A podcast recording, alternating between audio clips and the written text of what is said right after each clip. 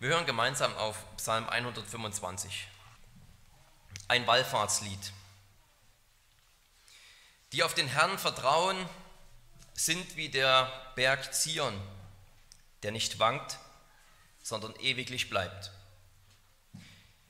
Wie Berge Jerusalem rings umgeben, so ist der Herr um sein Volk, Herr, von nun an bis in Ewigkeit. Denn das Zepter der Gesetzlosigkeit wird nicht bleiben auf dem Erbteil der Gerechten, damit die Gerechten ihre Hände nicht nach Unrecht ausstrecken. Herr, tue Gutes den Guten und denen, die aufrichtigen Herzens sind, die aber abweichen auf ihre krummen Wege, die lasse der Herr dahinfahren mit den Übeltätern. Friede über Israel. Wort des lebendigen Gottes. Liebe Geschwister, Psalm 125 ist einer jener ganz wunderbaren Psalmen des Vertrauens, die wir alle auswendig kennen sollten. Es ist ein Wallfahrtslied, wie ja der Titel schon sagt, also ein Lied, das die Israeliten gesungen haben, wenn sie eben einmal jährlich nach Jerusalem oder vielleicht mehrmals jährlich sogar nach Jerusalem gepilgert sind. Und da hat es sozusagen zu ihrer Playlist gehört, Psalm 125 zu singen. Dieser ganze Komplex, Psalm 120 bis Psalm 134, das sind die sogenannten Wallfahrtspsalmen. Lieder der Israeliten für ihre Feste und ihre Reisen nach Jerusalem. Und äh, es passt vielleicht auch ganz gut dazu, heute über einen Reisepsalm, einen Wallfahrtspsalm nachzudenken, weil wir auch zwei Gemeindeglieder haben, die eine Reise antreten, weg von der gewohnten Umgebung weg von der Gemeinde, vielleicht auch ein bisschen ins Ungewisse. Und wie gut da zu wissen, dass wir auf den Herrn vertrauen können und dass diejenigen, die auf den Herrn vertrauen, die ihr ganzes Vertrauen auf den Herrn setzen, fest sind und niemals wanken wie der Berg Zion. Wie gut zu wissen, dass, dass jeder von uns, jeder von uns Heiligen feststeht und unter Gottes Schutz steht. Egal, wo wir sind, egal, wie wir uns fühlen. Auch egal, ob wir meinen, genug Vertrauen zu haben oder vielleicht wackelig zu sein, weil wir so schwach sind. Nein, wir haben hier diese Zusage, die auf den Herrn vertrauen, die sind stark. Gott hält sie, Gott macht sie fest. Und wir wollen über diesen kleinen, aber so ja, starken und intensiven Psalm nachdenken. Zuerst einmal sehen wir hier, dass Jerusalem fest ist dass es niemals wanken wird, fest wie Jerusalem, darüber wollen wir zuerst nachdenken. man kann sich gut vorstellen, wie die Pilger auf Jerusalem zugelaufen sind und wenn man sich mal im Internet so die Topografie von Israel ansieht, kann man gut sehen, wie Jerusalem eben auf den Bergen liegt. Und diese Pilger, die wandern auf Jerusalem zu und vor ihnen tun sich die Berge auf und sie, sie merken, dass was auch immer sozusagen an ihrem Weg vorbeigeht, an welcher Stadt, an welchen Dörfern sie vorbeilaufen, All das kann ins Wanken geraten, wenn es mal ein Erdbeben geben würde. Aber diese Berge, auf die sie zulaufen, die sind fest. Nichts kann diese Berge ins Wanken bringen. Wir können uns auch hier Heidelberg vorstellen, gleich hier den, den Berg, auf dem das Schloss steht. Und bei einem Erdbeben, da würde das Schloss weg sein, da würden die Häuser weg sein, die Bergbahn wäre weg, alles wäre weg und dieser Berg, der wäre immer noch da, der wäre wahrscheinlich immer noch derselbe, bis auf ein paar Bäume weniger. Diese Felsen, diese Berge sind nicht ins Wanken zu bringen. Häuser, Straßen, was auch immer wir darauf bauen, das verschwindet, aber die Berge stehen. Und diese Berge, die sind nicht nur ein geeignetes Bild ganz allgemein für den, der auf Gott vertraut, denn dann hätte man ja auch einfach nur davon singen müssen, dass, dass diejenigen, die auf den Herrn vertrauen, wie Berge sind. Aber wir sind nicht wie irgendwelche Berge, die wir auf den Herrn vertrauen, sondern wir sind wie der Berg Zion. Wir werden mit dem Berg Zion verglichen, denn hier gibt es nicht nur eine geophysische Eigenschaft sozusagen, also die Festigkeit von Fels, die Festigkeit von Bergen, die sich als Vergleichspunkt besonders gut eignet, sondern es gibt eine theologische Verbindung zwischen dem Berg Zion und den Gläubigen. Darum wird dann in Vers 2 auch von Jerusalem gesprochen. Der Berg als Berg ist vielleicht die Inspiration für dieses Lied, weil Berge eben fest sind und nicht wanken aber vor allem geht es darum, dass Gott diesen Berg erwählt hat, dass Gott diese Stadt Jerusalem für sich erwählt hat, seinen Namen, seinen Wohnort, sein Wohnhaus sozusagen dort hingesetzt hat. Dort wohnt er. Und er hat versprochen, so bei den Gläubigen zu sein, wie er in der Stadt Zion ist. Er hat versprochen, so bei dir zu sein, wie er in der Stiftshütte gewohnt hat und auf dem Tempel, im Tempel gewohnt hat mit seiner heiligen Gegenwart.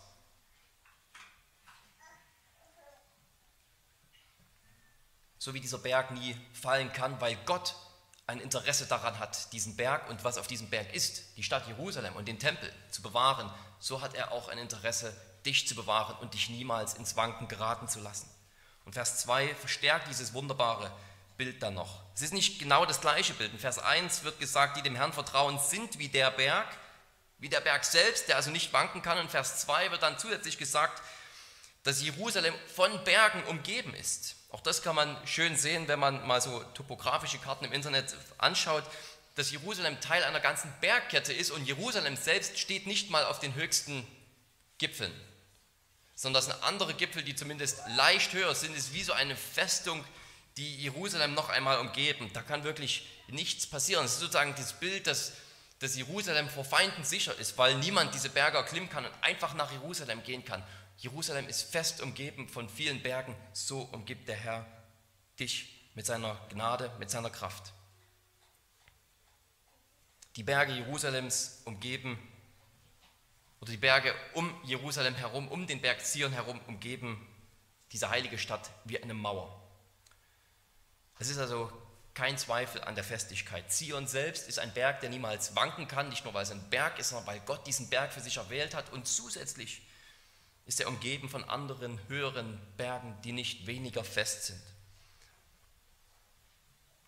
Wir sollen dieses Bild absoluter, unwandelbarer Stabilität wirklich auf uns wirken lassen, weil, weil an diesem Bild eben unser Trost hängt.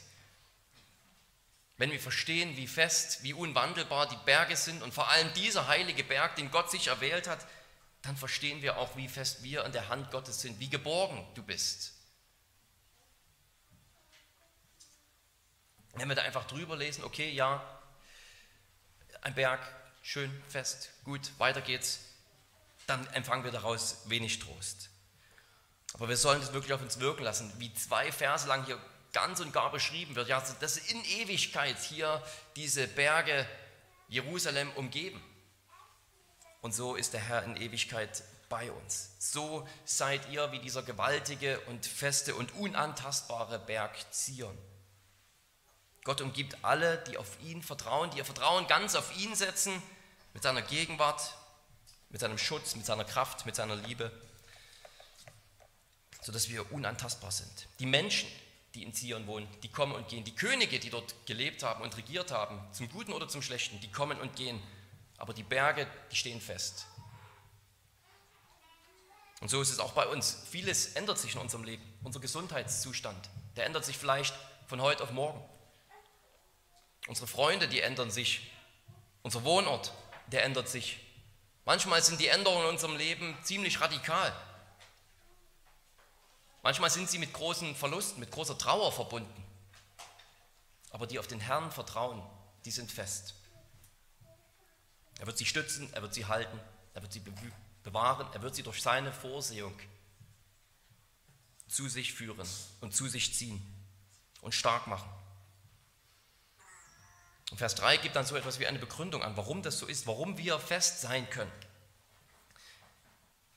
Warum ist Jerusalem fest? Die Begründung ist, weil keine Bösen über diese Stadt herrschen. Das Zepter der Gottlosigkeit oder der Ungerechtigkeit ruht nicht mehr auf diesem Land. Vielleicht ist hier an Israels Feinde gedacht, vielleicht an Assyrien, an Babylon, vielleicht an die großen Könige Israels selbst, die Israel ja oft genug zur Sünde verführt haben, die oft genug selbst Feinde Gottes waren und Feinde des Volkes, obwohl sie über dieses Land geherrscht haben. Und was uns vielleicht erstaunt ist, und was uns aber wirklich auch zu Herzen gehen muss, ist der Grund, warum diese Gottlosen so schlimm sind. Es ist nicht die Verfolgung, die diese Gottlosen so gefährlich macht. Es ist die Verführung, die sie so tödlich macht. Es heißt, damit die Gerechten ihre Hände nicht nach dem Unrecht ausstrecken. Das ist die eigentliche Gefahr, die von diesen gottlosen Herrschern ausgeht, dass sie das Volk dazu verführen, selbst zu Ungerechtigkeit zu greifen. Das größte Problem ist nicht die Verfolgung, sondern die Verführung zur Sünde. Ich möchte hier an die Predigt erinnern, die ich vor kurzem über Psalm 141 äh, gehalten habe. Ich möchte daran erinnern, wo auch Feinde im Bild sind und der Beter, der betet zuerst einmal um Bewahrung für sich selbst, dass er sich mit seinem Mund nicht versündigt, dass er nicht mitmacht, dass er nicht wird wie einer von ihnen. Und Psalm 141 und hier genauso ist das Motto, lieber leiden als sündigen. Lieber leiden als sündigen. Lieber lasse ich mir etwas antun, aber lebe im Wohlgefallen Gottes, als dass ich mich auf die Seite der Gottlosen ziehen lasse und selbst gegen Gott versündige. Wenn einer um Christi willen ein Märtyrer wird, dann ist das traurig, aber gleichzeitig ruht Gottes Wohlgefallen auf einem solchen Menschen. Wer sich aber dazu verführen lässt, gegen Gott zu sündigen, der begibt sich gerade aus dem Wohlgefallen Gottes heraus.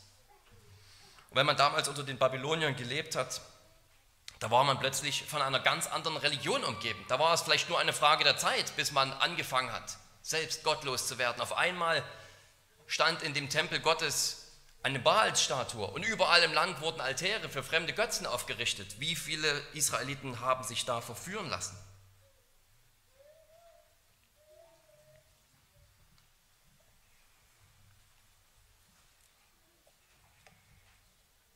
Die Propheten, die bringen genau diese Kritik vor. Vielleicht mit am Ende die heftigste Kritik oder die Kritik der Propheten an Israel auf den Punkt gebracht, wenn sie sagen, ihr selbst seid Babylon geworden.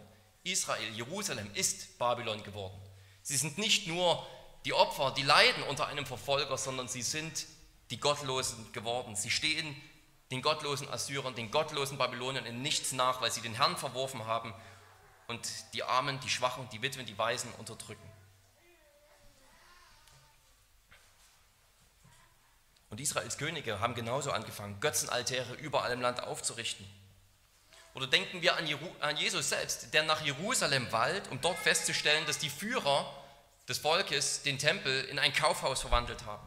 Und wahre Anbetung kann dort nicht mehr stattfinden, sagt Jesus. Wahre Anbetung muss von ihm selbst hervorgebracht werden, indem er einen neuen Tempel mit seinem Leib hervorbringt. Eine Gemeinschaft, die mit dem Geist erfüllt ist, um Gott in wahrer Heiligkeit und Gerechtigkeit anzubeten. Ja, wie schlimm ist es, wenn Führer der Kirche, wenn die Leiter das Volk zur Sünde veranlassen? Das ist nicht bloß ein Problem damals gewesen unter gottlosen Königen, die Israel verleitet haben, sondern es ist ein Problem bis heute. Denken wir vielleicht sogar hier an Petrus, der ja ein Mann des Glaubens, ein Mann Gottes war, der aber mit seiner Sünde seine Geschwister zur Heuchelei verführt hat in Galater 2. Der sich eben dann, als die Juden gekommen sind, von seiner Tischgemeinschaft mit den Heidenchristen zurückgezogen hat und die anderen Heiden Christen um sich herum oder die, die Christen überhaupt verwirrt hat, was nun los ist, ob man Tischgemeinschaft haben darf unter Judenchristen und Heidenchristen gemeinsam. Paulus weist ihn scharf zurecht, dass durch ihn bedeutende Männer des Glaubens, bedeutende Männer der Gemeinde zur Heuchelei verführt wurden. Und wie oft passiert es in der Kirche bis heute, dass ausgerechnet Pastoren, ausgerechnet Älteste, ausgerechnet Diakone das Volk zur Sünde verführen, Wölfe im Schafspelz. Die Verse 4 und 5 drücken dieses Thema dann noch einmal als Gebet aus, was in Versen 1 bis 3 eine Zuversicht ist, dass es so ist, dass wir nicht wanken, das wird dann in Versen 4 bis 5 als Gebet ausgedrückt. Gott möge den Verheißungen des alten Bundes gemäß handeln und die Guten das Gute sehen lassen und die Bösen auf ihren Abwegen ins Verderben gehen lassen. Die Guten hier in, in Vers 4, das sind nicht die Sündlosen, das sind nicht die Perfekten, sondern es sind die Gläubigen. Es sind die, die eben in Vers 1 als jene bezeichnet werden, die dem Herrn vertrauen. Denken wir an Abraham. Er glaubte Gott, er vertraute auf ihn, er vertraute auf seine Verheißungen und er wurde dafür als ein Gerechter angesehen. Er ist ein Gerechter, ein Heiliger Gottes. Die Guten, das sind die gleichen eben wie die, die in Vers 1 beschrieben werden, als die, die dem Herrn vertrauen und die in anderen Stellen im Alten Testament beschrieben werden als diejenigen, die den Herrn lieben, die den Herrn kennen oder die den Herrn fürchten.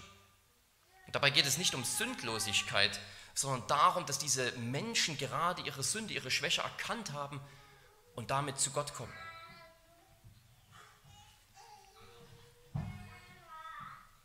Aber die Tatsache, dass hier gebetet wird für die Guten und dafür, dass Gott eingreift, zeigt doch, dass, zumindest, dass es zumindest nicht selbstverständlich ist, dass die Guten immer unangetastet bleiben, dass die Guten mit dem Guten belohnt und die Bösen bestraft werden. Das ist vielleicht gerade eine der geistlichen Versuchungen, wenn es gottlose Herrscher gibt. Was passiert, wenn ein gottloser Herrscher über das Volk Israel eintritt und scheinbar nichts passiert? Wenn die gottlosen Herrscher über Israel herrschen können, dann ist doch die Versuchung da, von den Israeliten zu sagen, was bringt es da überhaupt, zu Gottes Volk zu gehören? Was bringt es da überhaupt noch auf Gott zu vertrauen, wenn doch die Gottlosen über uns herrschen? Wenn wir doch ins Wanken geraten? Ausgerechnet die Bösen, die scheinen ja nie zu wanken. Denken wir an einen Elia, der meinte, völlig allein in einem korrupten Land als Prophet zu dienen. Irgendwann wirft man sein Vertrauen weg. Irgendwann ist auch ein Elia in einer geistlichen Depression und fragt sich, was das alles bringt.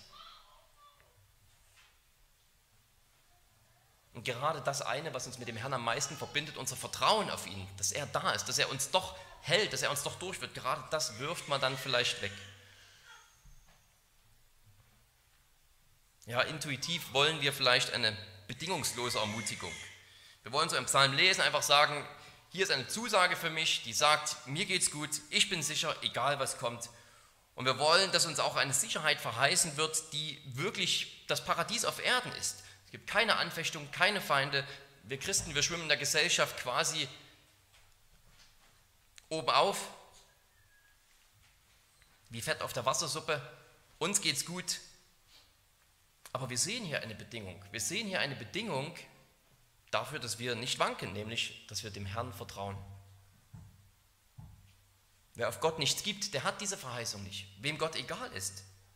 Wer nichts auf die gnädige Gegenwart Gottes gibt, wer meint, ihn nicht zu brauchen, der hat nicht die Verheißung, dass Gott ihn halten wird, dass Gott ihn stabil und standhaft macht wie den Berg Zion selbst.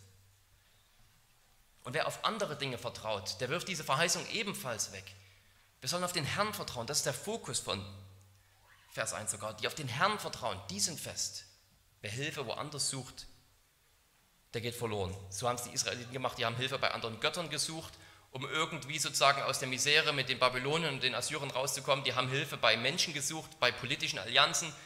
Jeremia hat ihnen gesagt, geht keine Bündnisse mit den Ägyptern ein, um von den Assyrern und den Babylonern gerettet zu werden. Was tun sie?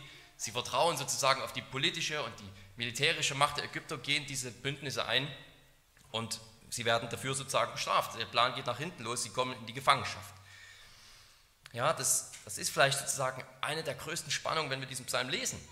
Hier wird gesagt, Zion wird nicht wanken in Ewigkeit. Und was ist passiert mit dem alten Bund, mit dem alten Volk, mit Jerusalem? Es ist gefallen. Zion ist gefallen. Und Jerusalem, das so sicher ist, umringt von Hügeln, das wurde doch letztlich eingenommen. Und hier ist es ganz wichtig, dass wir sozusagen eine heilsgeschichtliche Perspektive bekommen und wirklich den Unterschied zwischen dem alten und dem neuen Bund sehen, dem Unterschied zwischen dem irdischen und dem himmlischen Jerusalem. Das wollen wir uns als zweites äh, ansehen. Diese heilsgeschichtliche Perspektive, die ist ganz wichtig, um diesen Psalm richtig zu verstehen. Israel hat Gott den Rücken gekehrt. In gewisser Weise lebten die Israeliten in einer Beziehung mit Gott, nach der sie für Gutes belohnt und für Böses bestraft werden in Bezug auf ihr Leben im Land.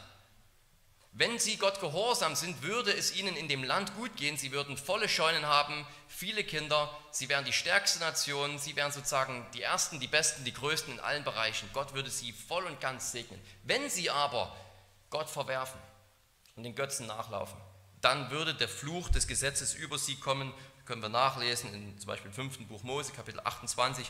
Da wird dann aufgelistet, was alles Schreckliches passieren würde.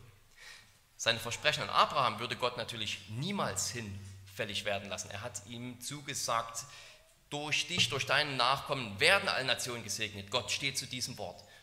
Aber was das Leben im Land Kanaan angeht, für das Volk Israel, das war auch abhängig von ihrem Gehorsam, darin, davon, ob sie Gott nachfolgen.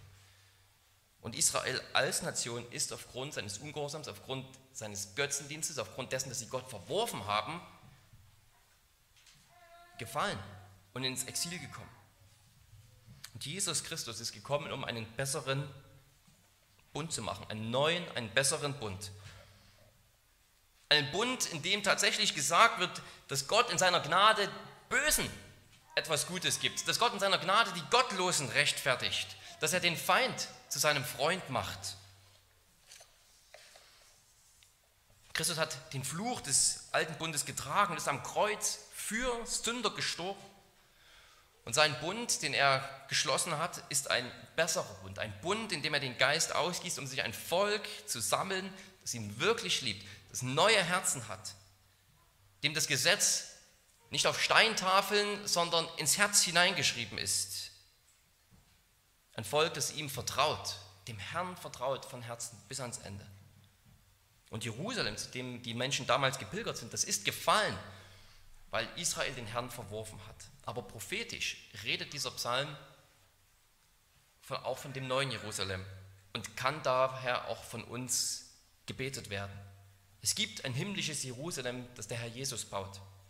Es gibt ein himmlisches Zion, das niemals wanken wird in Ewigkeit, von dem dieser Psalm im ultimativen Sinne eigentlich erst redet, von dem auch dieser Berg Zion in Jerusalem nur ein Bild war. Es gibt eine geistliche Realität, die diesen wunderbaren, starken Felsen in Jerusalem noch um ein weites übertrifft. Das ist Gottes Reich, Gottes himmlisches Jerusalem, das er bringt. Und diejenigen, die wirklich zu Gott gehören, die wird er auch immer bewahren. Die hat er damals auch schon bewahrt. Die werden von den Propheten als der Überrest Israels bezeichnet. Es gibt also diesen heilsgeschichtlichen Unterschied, dass Zion ein Abbild der himmlischen Realität war. Sie sind nicht identisch, das irdische und das himmlische Jerusalem. Das irdische sollte ein Abbild sein des himmlischen Jerusalem. Und wenn Israel dem Herrn treu nachfolgte, war die Ähnlichkeit zur himmlischen Realität größer, könnte man sagen. Aber schließlich haben sowohl das Nordreich als auch das Südreich den Herrn verworfen. Aber die geistliche Realität war damit nicht verworfen, nicht verloren, sondern Christus kam, um sie zu bringen, um sie zu garantieren. Jesus von Nazareth, der Messias, der Retter, der bringt sie uns. Und darum schreibt Paulus, dass das irdische Jerusalem mit seinen Kindern, also mit den Juden seiner Zeit damals versklavt ist unter die Sünde. Und er sagt, das Jerusalem droben aber, also das Jerusalem im Himmel, das ist frei und das ist unsere Mutter, schreibt er an die Galater. Das Jerusalem oben, das himmlische Jerusalem, das ist frei. Es wird niemals wanken, das wird niemals unter der Sünde versklavt ins Exil geführt werden, sondern es ist frei von der Sünde, frei Gott zu dienen. Und das ist unsere Mutter. Daraus, daher sind wir geboren. Aus dieser himmlischen Realität. Und wie Psalm 125 mit dem Segen endet, Friede sei über Israel. So schreibt Paulus den christlichen Gemeinden in Galatien aus Juden, Christen und Heidenchristen, Friede über das Israel Gottes. Und zu dieser heilsgeschichtlichen Perspektive, die wir verstehen müssen, kommt noch eine ganz wichtige dogmatische Perspektive, wenn man so will. Denn man könnte doch sagen, okay, ich verstehe, dass es einen Unterschied gibt zwischen dem alten Bund und dem neuen Bund, dem irdischen Jerusalem und dem himmlischen Jerusalem, aber es kommen doch immer noch Menschen ins Wanken. Wir sind doch immer noch von Leuten umgeben, die den Glauben scheinbar hinwerfen, die ihre Hände doch durch die Sünde verführt ausstrecken nach Ungerechtigkeit. Und hier ist die dogmatische Perspektive ganz wichtig und die ist simpel. Es gibt so etwas wie ungeheuchelten Glauben. Und für ungeheuchelten Glauben gilt diese Verheißung nicht. Es gibt ein Namenschristentum. Es gibt einen Glauben, der ohne Werke ist, der schlicht toter Glaube ist. Und vielleicht sagt ein Kritiker zu euch, ihr sagt, dass die Gerechten, die an den Herrn glauben, nicht wanken. Aber was ist denn mit Herr X? Wie ist der denn ins Wanken gekommen? Wie hat der alles hingeworfen? Was ist mit Frau so und so? Wie fest stand sie? Und hat sie nicht alles stehen und liegen lassen, was zum Glauben gehört? Und vielleicht fragt dich das sogar dein eigenes Herz. Du willst dem Herrn vertrauen, du willst diese Verheißungen für dich in Anspruch nehmen, dass der Herr dich von allen Seiten umgibt und festmacht. Und du fragst dich, das ist eine tolle Verheißung, aber es fallen doch so viele ab. Was ist diese Verheißung dann wert? Hat sie überhaupt einen Wert für mich? Nun, diese Verheißung, die ist alles wert für die, die dem Herrn vertrauen. Für die, die an ihn glauben, ist diese Verheißung alles und steht felsenfest und unwandelbar, wie Gott selbst unwandelbar ist. Diese Verheißung steht, der Herr ist immer bei dir.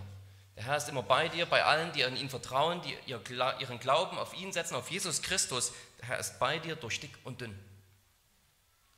Und Gott wird niemals ein Werk des Glaubens in einem von euch anfangen und es dann einfach liegen lassen, fallen lassen wie eine heiße Kartoffel. Gott wird jedes Werk des Glaubens, das er angefangen hat, auch beenden. Und wenn das Werk des Glaubens erstickt, dann war es nicht das Werk Gottes. Dann war es nicht der Glaube, den Gott schenkt. Wenn du mit dem Mund Glauben bekennst, aber mit deinem Leben predigst, dass du genauso gut ohne Gott leben kannst, dann bist du keiner, der auf den Herrn vertraut. Dann ist es nur eine Frage der Zeit natürlich auch, bis du ins Wanken kommst, bis irgendwann die Welt doch wieder verlockender ist. Aber wenn wir bußfertig leben, mit Liebe zu Gott, mit Liebe zur Gemeinde und wie schwach und angefochten wir dann auch sein mögen in unserem Kampf, in der Heiligung und mit der Sünde, dann wissen wir doch, dass wir heiligen und lebendigen Glauben haben, weil Glaube an seinen Früchten erkannt wird. Und wer dann sogar zurückfällt, so heftig wie ein Petrus oder wie ein David, den wird Gott dennoch nicht fallen lassen, sondern wieder zu sich holen.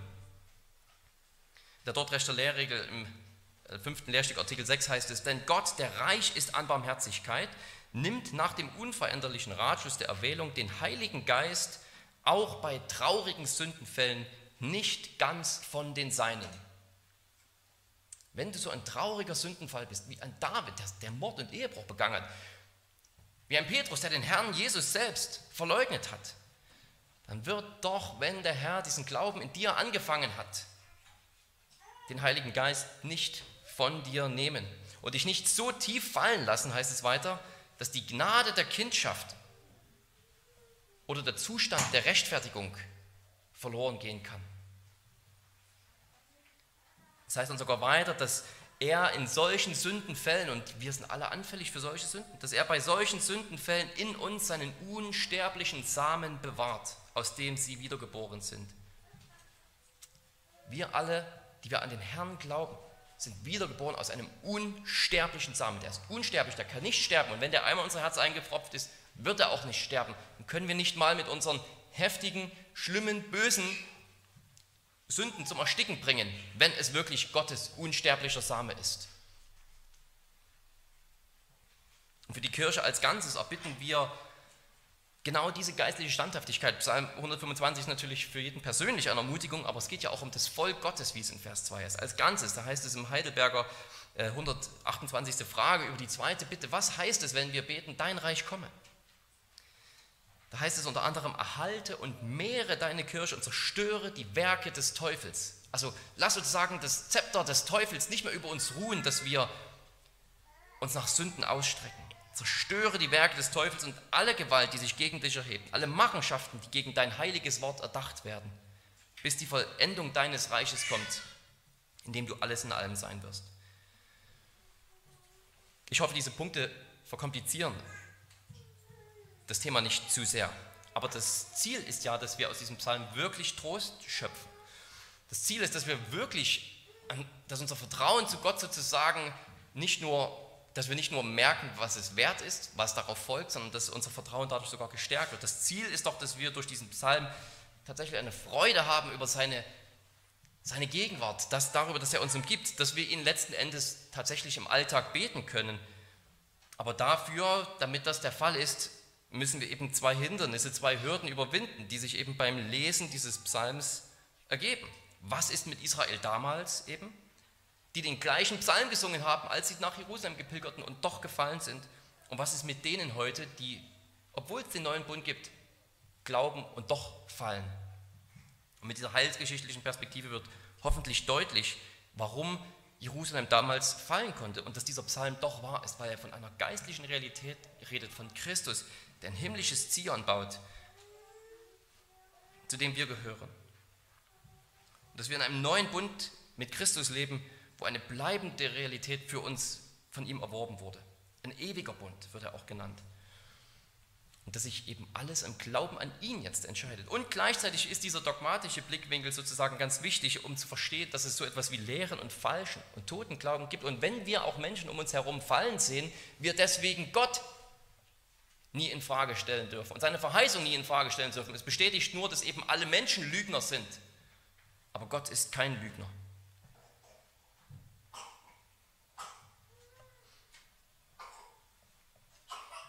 Wenn wir diese Dinge verstehen, wenn wir dann einen Glauben haben, ein echtes an Gott klammern, an Christus klammern, an sein Heil klammern, an seinen Tod und sein Auferstehen klammern,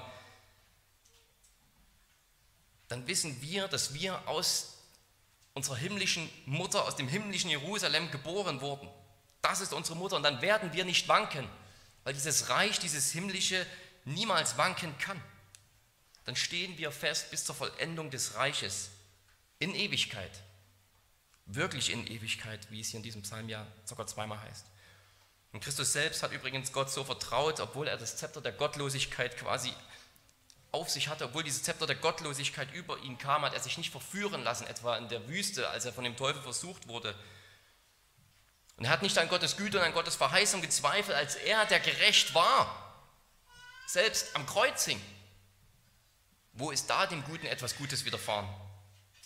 Nein, er hat dennoch auf Gott vertraut. Er sollte Recht behalten, denn er wurde auch auferweckt. Und wir dürfen, wir können genauso glauben, genauso vertrauen weil wir den gleichen Weg mit Christus gehen, weil wir an seinem Leben Anteil haben. Sein Tod ist unser Tod, seine Auferstehung ist unsere Auferstehung. Es ist gewiss, dass Gott uns gegenüber genauso handeln wird, dass er uns eben, selbst wenn das Zepter der Gottlosigkeit uns bedrückt, nicht fallen lassen wird, sondern wir stehen werden in Ewigkeit. Und wenn wir sterben, werden wir auferstehen. Und nicht einmal der Tod kann uns noch etwas antun. Nicht mal der Tod kann uns ins Wanken bringen. So fest stehen wir. Durch Gott. Und Gott will uns diesen Glauben geben. Und wenn wir jetzt zusammen an den Tisch kommen, wollen wir an beides erinnert werden. Wir wollen daran erinnert werden, dass Jesus einen neuen Bund gemacht hat, einen neuen Bund geschenkt hat, durch den das, was prophetisch und bildhaft war im Psalm 125, zur Realität geworden ist. Sodass wir zum ewigen Zion kommen. Durch den neuen Bund, der in seinem Blut, in seinem Tod geschlossen wurde. Wir werden daran erinnert, dass wir ihn im echten Glauben erfassen sollen. Ein Glaube, der Buße tut, ein Glaube, der auf seine Gnade antwortet, ein Vertrauen mit Glaube, mit Dankbarkeit. Ja, und wer schwach ist im Glauben, durch den soll gerade jetzt, wenn er hier an diesen Tisch kommt, der Glaube gestärkt werden, das Vertrauen zu Gott gestärkt werden. Dass du nicht wanken wirst in Ewigkeit wegen dem, was Christus getan hat. Vertraut auf den Herrn, Volk Gottes, vertraut ihm und ihr werdet nicht wanken. Der Herr steht euch bei von jetzt bis in Ewigkeit mit seiner Kraft, mit seiner Liebe. Er stärkt euch in der Anfechtung. Er gibt euch seinen Mut. Er macht euch freudig mitten im Leid. Der Herr ist bei euch. Vertraut auf den Herrn. Friede über das Israel Gottes. Lass uns beten. Ein mächtiger Gott und Vater, wir sind so dankbar für diesen Psalm, weil wir erkennen, wie wackelig wir in uns selbst sind. Unser Glaube ist häufig auch angefochten und, und schwach und wir brauchen dein Wort und deine Gnade. Wir brauchen auch dieses Mahl des Herrn, sodass unser Glaube stark wird. Und wir wissen auch, dass wir aus uns selbst heraus alles andere als fest und standhaft sind in den geistlichen Kämpfen, die vor uns liegen und in denen wir uns Tag ein, Tag aus befinden. Aber unsere Zuversicht ist nicht unsere eigene Stärke, sondern ist deine Verheißung, dass du uns nicht fallen lassen wirst und dass du uns umgibst, wie die Berge Jerusalems, Jerusalem umgeben und umzingelt haben, förmlich eingeklammert haben. So bist du bei uns. So bewahre und erhalte uns den Glauben nach deiner großen Gnade. Durch Jesus. Amen.